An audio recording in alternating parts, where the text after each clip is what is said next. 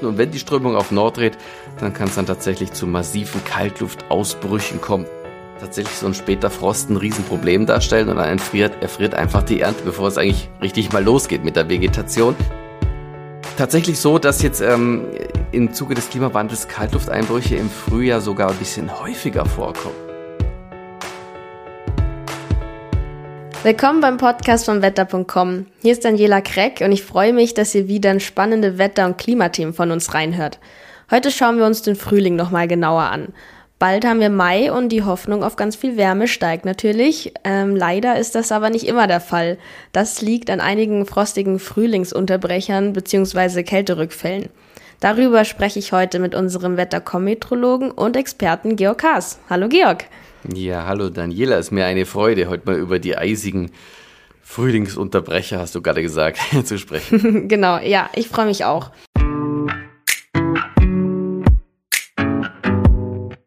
Heute spreche ich mit Georg über frostige Frühlingsunterbrecher, die immer mal wieder Kaltlufteinbrüche bringen. Dazu zählen die Eisheiligen im Mai, die Kaltlufttropfen und die Schafskälte.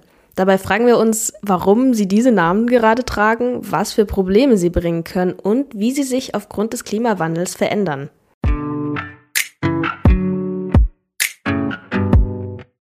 Beginnen wir mal mit den bekanntesten Kältebringern, den Eisheiligen. Kannst du kurz erklären, was die Eisheiligen sind oder worum es dabei geht? Ja, also die Eisheiligen, die stehen ja derzeit vom 11. bis zum 15. Mai im Kalender. Mhm. Das ist ein eisiges Quintett. Ich nenne die jetzt einfach mal Mamertus, Pankratius, Servatius, Bonifatius und die kalte Sophie zum Schluss ist am 15. Mai. Das sind ja alles ähm, Namenstage von christlichen Heiligen bzw. Märtyrern und äh, Namenstag von Sophie geht ja auf die Sophia von Rom zurück, ist auch eine frühchrist frühchristliche Märtyrerin. Und ähm, ja, was hat es mit den Eisheiligen auf sich? Es ist ja im Frühling immer noch relativ viel Kaltluft vom Winter her in der Arktis vorhanden. Und wenn die Strömung auf Nord dreht, dann kann es dann tatsächlich zu massiven Kaltluftausbrüchen kommen. Das funktioniert zwar nicht jedes Jahr, also es gibt so Jahre, wo es zum Beispiel überhaupt gar keine massiven Kaltluftausbrüche gab, im Frühling 2018 zum Beispiel, verbreitet in Deutschland Sommerwärme von 25 Grad und mehr. Letztes Jahr 2021 da gab es ja massive Polarlufteinbrüche, teilweise sogar mit einer Rekordserie an Frost- bzw. Bodenfrostnächten. Mhm. Ähm, war das schon immer so, dass die Eisheiligen im Mai gekommen sind? Ja, also im Kalender stehen sie schon immer im Mai, wobei das durch die gregorianische Kalenderreform ursprünglich mal anders datiert war. Also ursprünglich waren die Eisheiligen zehn Tage später als jetzt, mhm. aber letzten Endes halten sich die Kaltlufteinbrüche sowieso nicht an den Kalender und von dem her spielt das jetzt keine so große Rolle, ob die jetzt zehn Tage früher oder später im Kalender stehen. Auf jeden Fall, ähm, das ist die Kernaussage bei dieser Geschichte. Es kann gerade im Mai hin auch noch ähm, relativ massive Kaltlufteinbrüche geben mit Bodenfrost. Und das ist natürlich mhm. für die Landwirte relativ interessant. Ja, das wollte ich auch gerade sagen. Also solche Kaltlufteinbrüche spielen ja dann eine große Rolle für die Landwirtschaft. Welche Auswirkungen haben dann die Eisheiligen auf die Pflanzen im Mai? Ja, also letzten Endes geht es ja um die Aussaat von ähm, diversen Pflanzen, die nicht erfrieren dürfen durch den Bodenfrost. Und wenn man da zu früh dran ist, und dann kann tatsächlich so ein später Frost ein Riesenproblem darstellen und dann erfriert, erfriert einfach die Ernte, bevor es eigentlich richtig mal losgeht mit der Vegetation. Und dann ist es immer so abzuwägen. Wenn man zu spät anfängt mit der Aussaat, dann wird das ja irgendwie auch nichts, weil ja. dann kommt ja auch der nächste Winter. Wenn man zu früh anfängt, dann ist das natürlich ähm, ungeschickt, wenn dann diese Kaltlufteinbrüche noch stattfinden. Und da muss man so, so ein, so ein gesundes Mittelmaß finden. Und so nach den Eisheiligen, also nach dem 15. Mai, also mhm. zu Deutsch nach der kalten Sophie, gibt es dann nur noch sehr selten diese Frost- oder Bodenfrostnächte und dann äh, kann man mit einigermaßen ruhigem Gewissen die Aussaat tatsächlich dann äh, durchführen mit einem kleinen Restrisiko. Okay, also man sollte die Eisheiligen noch abwarten. Ja, auf jeden Fall. Gut. Ja, es ist ja auch so, dass einige Bauernregeln sich auf die Eisheiligen beziehen. Also zum Beispiel vor Bonifaz kein Sommer, nach der Sophie kein Frost. Würdest du sagen, das stimmt auch? Also da würde ich, ähm, ist mal unter uns gesagt, kein Pfifferling setzen. Oder ähm, jetzt haben wir eine andere Währung. Auf jeden Fall, ähm, nein, wäre ich ein bisschen vorsichtiger mit äh, diesen Regeln, weil mm. die Kaltlufteinbrüche, wie gesagt, die kennen keine Terminierung und die Vorgeschichte ist denen auch egal. Das heißt, ähm, wenn die Kaltluft sich aus der Arktis entschließt, ja, jetzt machen wir uns mal runter oder ich mache mich jetzt mal runter auf Richtung Europa, dann kann das durchaus ähm, in der Summe dann eben nochmal eiskalt werden und tatsächlich zumindest Bodenfrost geben. Mhm. Ja, das heißt, würdest du sagen, wir können uns auf die Eisheiligen verlassen, also deinem Expertenwissen nach, oder sind die Eisheiligen auch schon mal ausgefallen? Also 2018 äh, sind die wirklich de facto ausgefallen. Okay. Da war es ja wirklich komplett sommerlich, im Gegensatz zu 2021, wo die Kaltlufteinbrüche über den gesamten Monat sehr präsent waren. Da war es ja ständig mit massiven Kaltluftrückfällen im letzten Jahr doch lange Zeit ein bisschen mühsam mit dem Frühlingswetter. Und ähm, von dem her ähm, würde ich sagen, ist auf die Eisheiligen eigentlich kein Verlass. Gut, ja, aber würdest du auch sagen, dass die Eisheiligen sich auch verschieben könnten, also nicht nur dann im Mai stattfinden, jetzt beispielsweise durch den Klimawandel? Ja, der Klimawandel ist an der Stelle, ja, neigt irgendwie, würde man dazu neigen, so rein aus der, aus der einfachsten Logik heraus, dass man sagen wird, okay, es wird immer wärmer, also wird Kaltlufteinbrüche grundsätzlich immer seltener. Mhm. Mit Nichten und, und Neffen, um mal hier ans Gender zu denken. Also das ist tatsächlich so, dass jetzt ähm, im Zuge des Klimawandels Kaltlufteinbrüche im Frühjahr sogar ein bisschen häufiger vorkommen. Das klingt so. erstmal vollkommen paradox, ja. liegt aber daran, dass die Zirkulation durch den Klimawandel, also die Strömung um unsere Nordhemisphäre oder um unseren Planeten gestört ist. Wir hatten mhm. ja früher, also bevor der Klimawandel in den letzten Jahrzehnten in die Gänge gekommen ist, eine noch sehr kalte Arktis im Vergleich zu jetzt. Da waren die Temperaturunterschiede zwischen Nord und Süd viel größer. Und das ist der Motor für die Westdrift, für die Westwindwetterlagen. Nun wird aber genau die Arktis im Vergleich zum Rest der Welt ähm, vom Klimawandel besonders stark in die Zange genommen. Sprich, die Temperaturunterschiede Nord-Süd werden geringer. Es gibt weniger Westlagen. Was bleibt dann übrig? Mehr Ostlagen, mehr Südlagen mit mehr Sahara-Staub und dann eben auch mehr Nordlagen, weil es eben weniger Westwind mhm. weht. Und deshalb gibt es eben auch häufiger statistisch gesehen jetzt diese Kaltlufteinbrüche im Frühling. Und das ist für die Vegetation, wir haben es ja vorher angesprochen, dann tatsächlich ein Riesenproblem. Denn wenn es erstmal eine Südlage gibt, da kommt nicht nur der Sahara-Staub aus der Wüste mal reichlich angeflogen, was haben wir da schon erlebt in dem Jahr? Oh ja. Son und wenn dann diese warme subtropische Luft kommt, dann wird auch die Vegetation dann erstmal äh, so richtig in die Gänge gebracht und dann dreht die Strömung eben auf Nord und dann kommt der Frost und dann drohen dann eben massive Ernteschäden. Das haben wir die letzten Jahre häufiger erlebt, obwohl der Klimawandel äh, in der Summe des Jahres natürlich zu einer Erwärmung führt. Ja, das, das klingt auf jeden Fall erstmal paradox, aber nachvollziehbar, so wie du es erklärst. Ich hoffe. Ja, genau. Also du hattest ja auch von Kaltlufttropfen gesprochen, also ist noch ein anderer Kältebringer. Worum geht es genau dabei? Also ein Kaltlufttropfen ist etwas, was mich als Meteorologe absolut fasziniert. Ja. Da stecken ja mal zwei Worte drin, das ist Kaltluft, das ist Tropfen. Ich fange mal mit der Kaltluft an. ein Kaltlufttropfen, ähm, der Name sagt es schon, ist letzten Endes nichts anderes als, als, als eine riesen Kaltluftansammlung. Mhm. Und sozusagen ein kaltes Tief. Das ist der klassische Gegenentwurf zu einem warmen Tief. So ein warmes Tief ist zum Beispiel den Tropen ein Hurricane oder ein Taifun. Mhm. Da hat man in bodennahen Luftschichten einen wahnsinnig tiefen Luftdruck und durch den enorm tiefen Luftdruck, der durch den Sturm, durch den Orkan dann ausgeglichen wird, ähm, herrscht dann außerordentlich ungemütliches Wetter. Warum ist der Luftdruck in einem Hurricane, also in einem warmen Tief, so niedrig? Relativ einfach eigentlich erklärt. Warme Luft ist leichter als kalte, also wiegt weniger und dementsprechend ist der Druck unten niedriger. Beim Kaltlufttropfen ist das genau andersrum. Mhm. Beim Kaltlufttropfen gilt ja, dass die, die kalte Luft ist schwerer als warme. Das heißt, der Luftdruck ist am Boden, obwohl da ja eigentlich irgendwie ein Tief vorhanden ist, trotzdem nicht tief. Das Tief befindet sich in hohen Luftschichten, in höheren Atmosphärenschichten. Kann man mhm. sich so vorstellen. Kalte Luft, äh, in kalter Luft bewegen sich die Luftmoleküle nur ganz langsam. Das ist so, wie wenn wir irgendwie frieren und irgendwie so gelähmt sind. Ja. Also halb, dann, dann, dann bewegt man sich langsam und wenn sich Luftmoleküle nur ganz langsam im Raum bewegen, dann brauchen sie nur wenig Platz. Das heißt, die Luft ist dann komprimierter, dichter Mhm. Und da befindet sich der Großteil der Atmosphäre dann, sagt einfach so ein bisschen zusammen, in den unteren Bereichen der Atmosphäre. Das heißt, oben befindet sich dann relativ wenig Luft und unten viel. Und dementsprechend befindet sich in der Höhe ein Tief. Naja. Also ein Kaltlufttropfen ist nichts anderes als ein Höhentief. Und die Innenarchitektur so eines Kaltlufttropfens ist insofern faszinierend, als dass die Luft gerade in der mittleren Troposphäre, auch in der oberen Troposphäre eiskalt ist.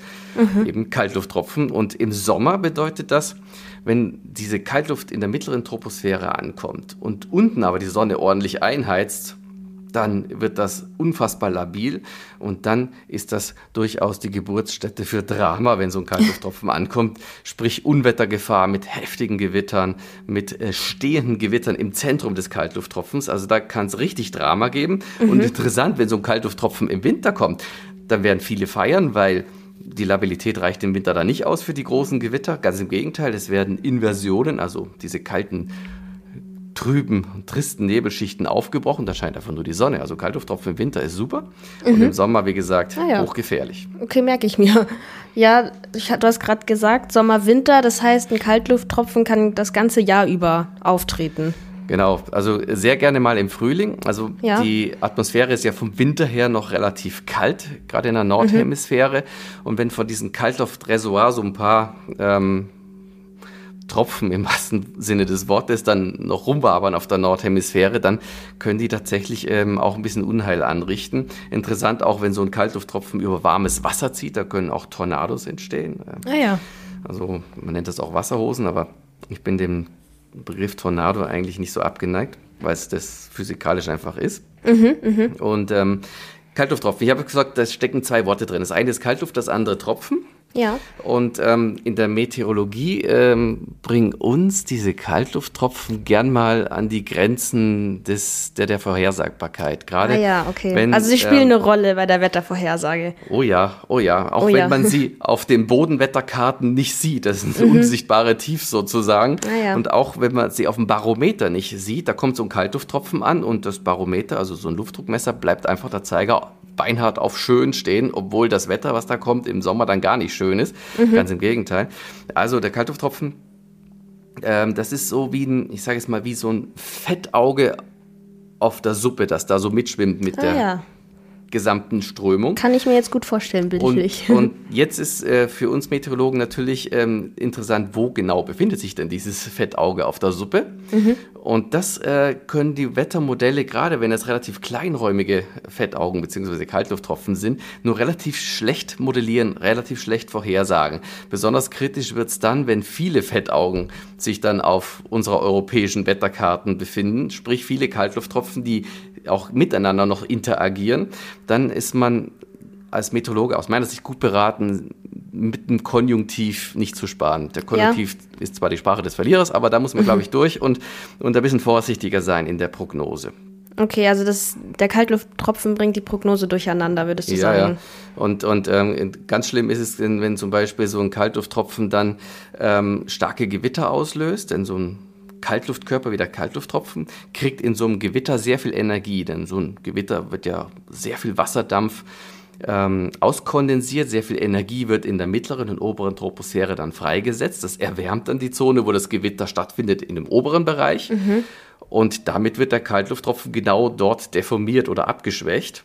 Und jetzt sind ja die Gewitterprognosen kleinräumig, je nachdem, wo das Gewitter ausgelöst wird, schon schwierig. Und das hat wiederum Rückkopplung auf die Zugbahn und die Eigenschaften des Kaltlufttropfens. Mit anderen Worten, da sind kleinräumig sehr viele Sachen dann oh äh, unterwegs, die dann aber sich großräumig in weiterer Folge auswirken. Deshalb mhm. ähm, sehr interessant, so Kaltlufttropfen, meteorologisch wirklich sehr faszinierend, aber eben von der Prognose Schwierig. her sehr anspruchsvoll. Und da kann man dann eben auch keine Langzeittrends oder irgendwas ähm, machen. Da muss man dann sehr kurzfristig schauen, dass man dann direkt ah, am ja. unmittelbaren Wetter dran ist. Okay, und wie oft tritt so ein Kaltlufttropfen auf, würdest du sagen? Also derzeit haben wir einige auf den Wetterkarten. Ach, das hat mit die Woche tatsächlich auch schon mit einem zu tun gehabt. Ja. Und ähm, ja, also die, die kriegen wir gerade im Frühling relativ häufig serviert und mhm. äh, sind meistens meistens irgendwelche unterwegs auf der Nordhemisphäre, gerade im Frühling mit dieser Restkälte aus dem, aus dem Winter heraus noch. Ja, okay. Und ja, bin da gespannt, was da vielleicht noch kommt. Ja, das ist interessant. Genau, ja. Wir haben ja dann noch einen weiteren Kaltluftbringer, das ist die Schafskälte. Äh, die findet ja ein bisschen später, also im Sommer statt. Ähm, was genau ist die Schafskälte eigentlich? Ja, die Schafskälte ähm, letzt, letzt, ähm, behandelt letzten Endes Kaltlufteinbrüche im Bereich vom, vom 4. bis 20. Juni, also das Maximum ist so um den 11. Juni herum. Mhm. Aber die Grundgeschichte ist letzten Endes die gleiche wie bei den Eisheiligen. Es ja. ist immer noch in der Nordhemisphäre bzw. in der Arktis einiges an Restkaltluft vom Winter vorhanden. Und wenn die Strömung dann passt, Osteuropa tief, über den Atlantik hoch, stramme Nordströmung, dann kommt diese Kaltluft eben genau zu uns herunter. Und die Schafskälte, woher kommt eigentlich der Begriff? Ja, was ja, haben Schafe damit zu tun? Ja, genau. Viele Schafe sind dann, äh, weil ja schon Juni ist, äh, schon geschoren, sprich schon im Sommerlook unterwegs.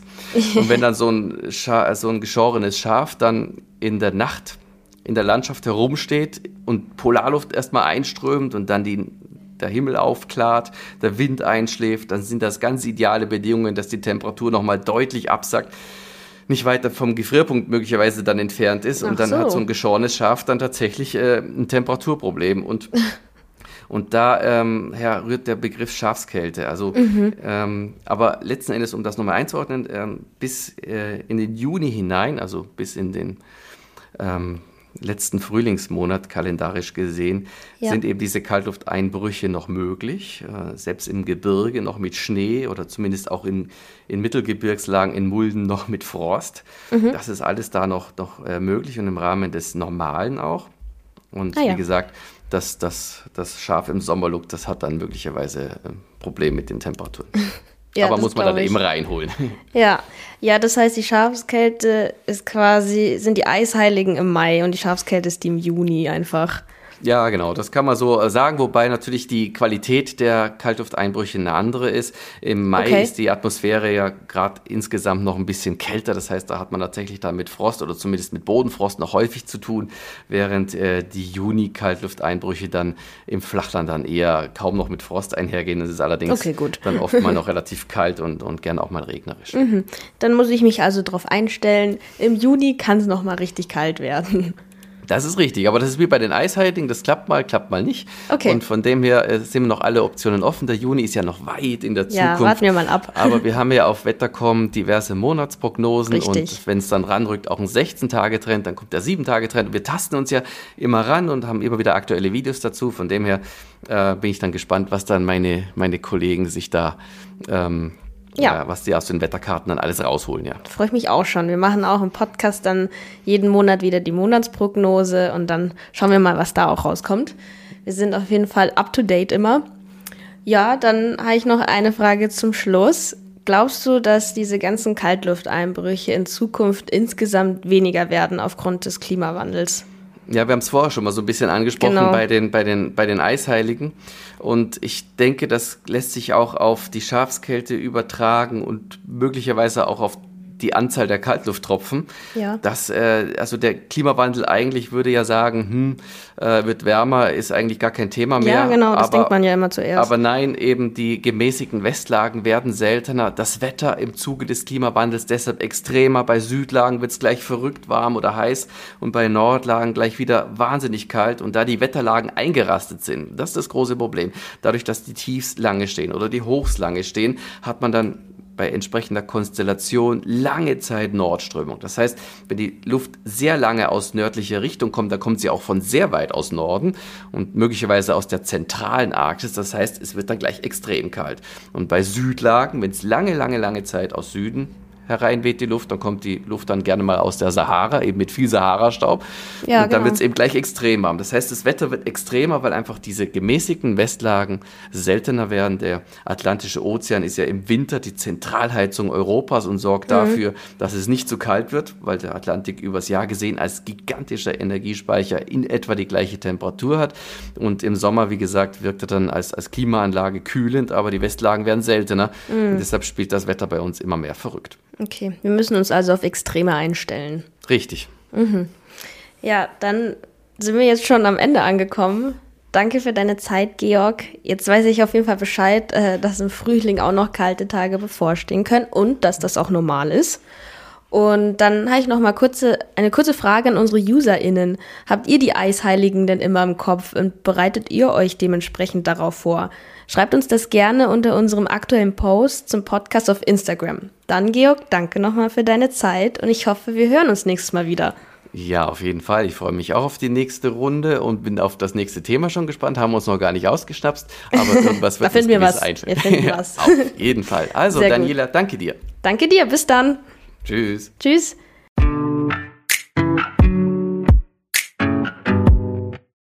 Wenn euch unser Podcast gefällt und ihr uns unterstützen wollt, dann abonniert doch unseren Kanal hier auf Spotify, iTunes, YouTube und Co. Dann verpasst ihr auch keine Folge zum Thema Wetter und Klima.